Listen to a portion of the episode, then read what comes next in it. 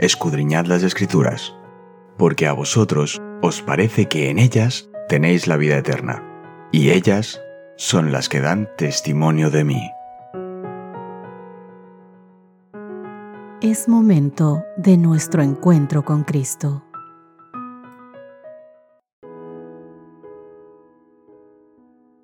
Hola, hola, ¿qué tal queridos amigos? Llegó la mitad de la semana y es 26 de abril. Nuestro título de hoy, Un vistazo al cielo. Un título precioso, maravilloso, que nos invita a reflexionar y sobre todo a gozarnos en aquello que está preparado para nosotros. ¿Sabes que en Apocalipsis capítulo 4, Juan contempla una puerta abierta en el cielo y recibe esta invitación? Sube acá y te mostraré lo que ha de suceder después. Apocalipsis capítulo 4 verso 1.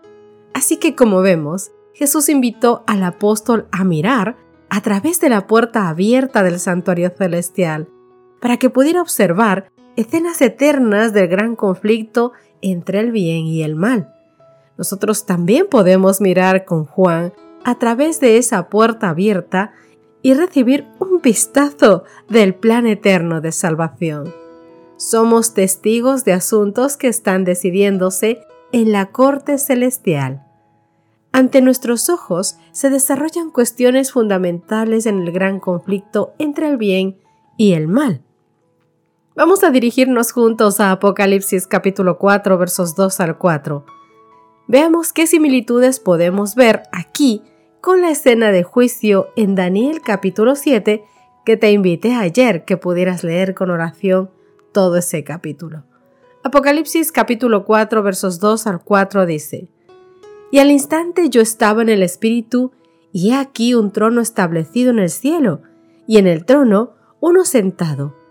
Y el aspecto del que estaba sentado era semejante a piedra de jaspe y de cornelina, y había alrededor del trono un arco iris, semejante en aspecto a la esmeralda. Y alrededor del trono había veinticuatro tronos, y vi sentados en los tronos a veinticuatro ancianos, vestidos de ropas blancas, con coronas de oro en sus cabezas. Esta es obviamente una escena del trono. Dios el Padre se sienta en su trono, rodeado de seres celestiales.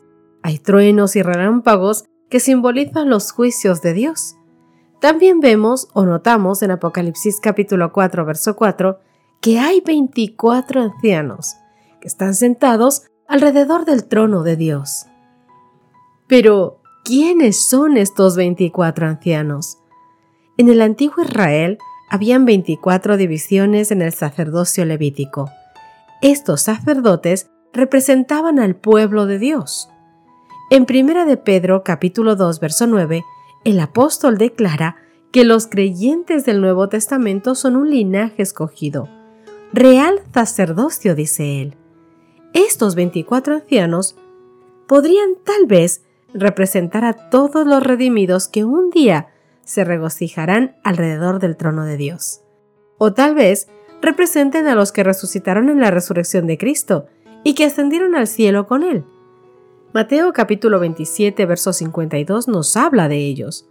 Y se abrieron los sepulcros, y muchos cuerpos de santos que habían dormido se levantaron.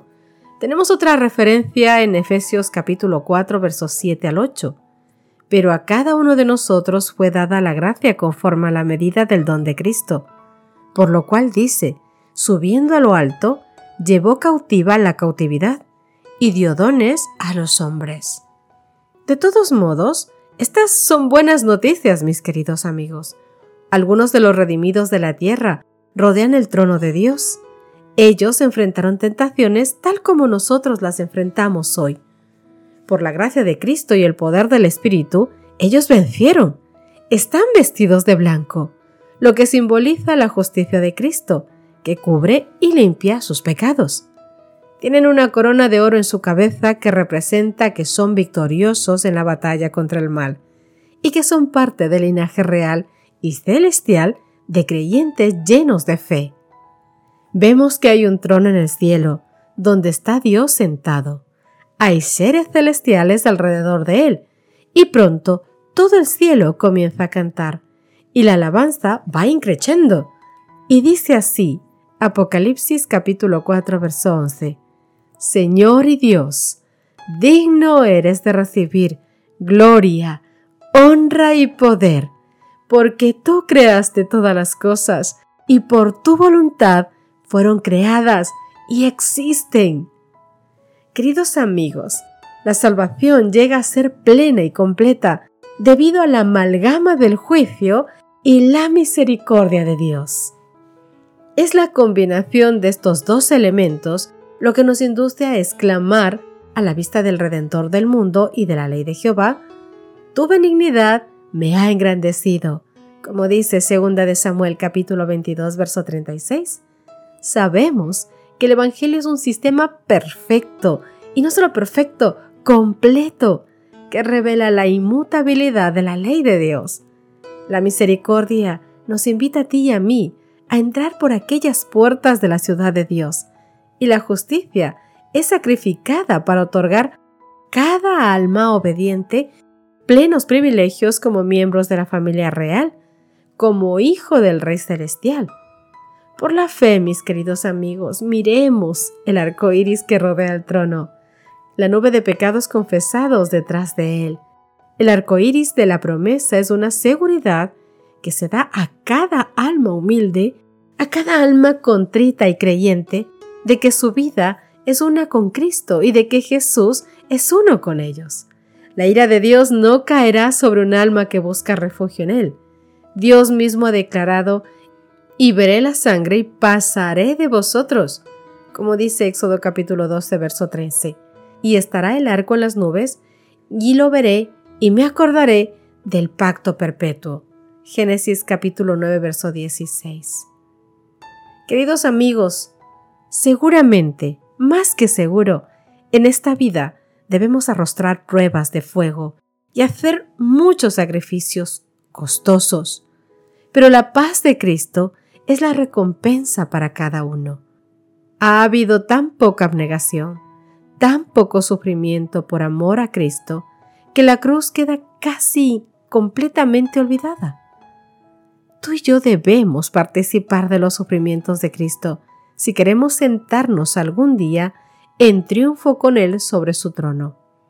Mientras elijamos la senda fácil de la complacencia propia y nos asuste la abnegación, nuestra fe no llegará nunca a ser firme y no podremos conocer la paz de Jesús y mucho menos el gozo que proviene de una victoria consciente.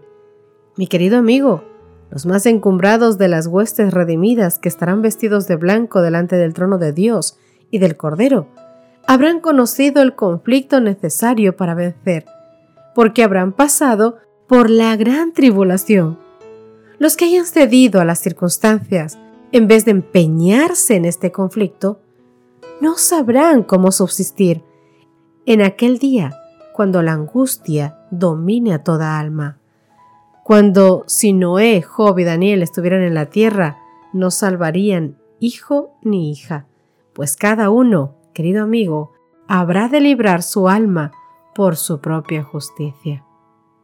Querido amigo, hoy te invito a que tú puedas mirar desde hoy, con los ojos de la fe, aquel Dios que está sentado en el trono y al Cordero, a esa hueste angélica, querubines cubridores, gloriosos, serafines, que repiten el estribillo de aquel canto gozoso y triunfal diciendo, Amén la bendición y la gloria, y la sabiduría y la acción de gracias y la honra, el poder y la fortaleza sean para nuestro Dios por los siglos de los siglos.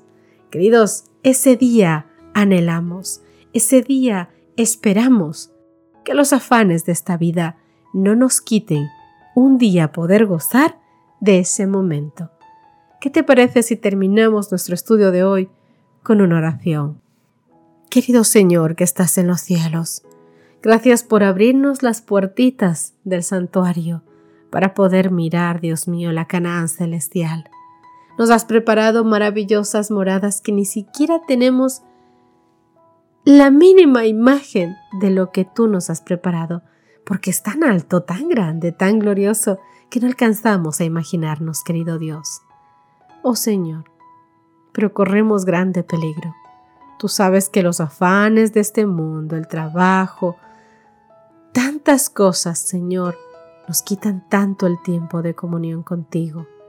Ayúdanos, Dios mío, ayúdanos a que cada día podamos ir a tu trono de gracia y escogerte siempre en primer lugar, que podamos gozarnos contigo.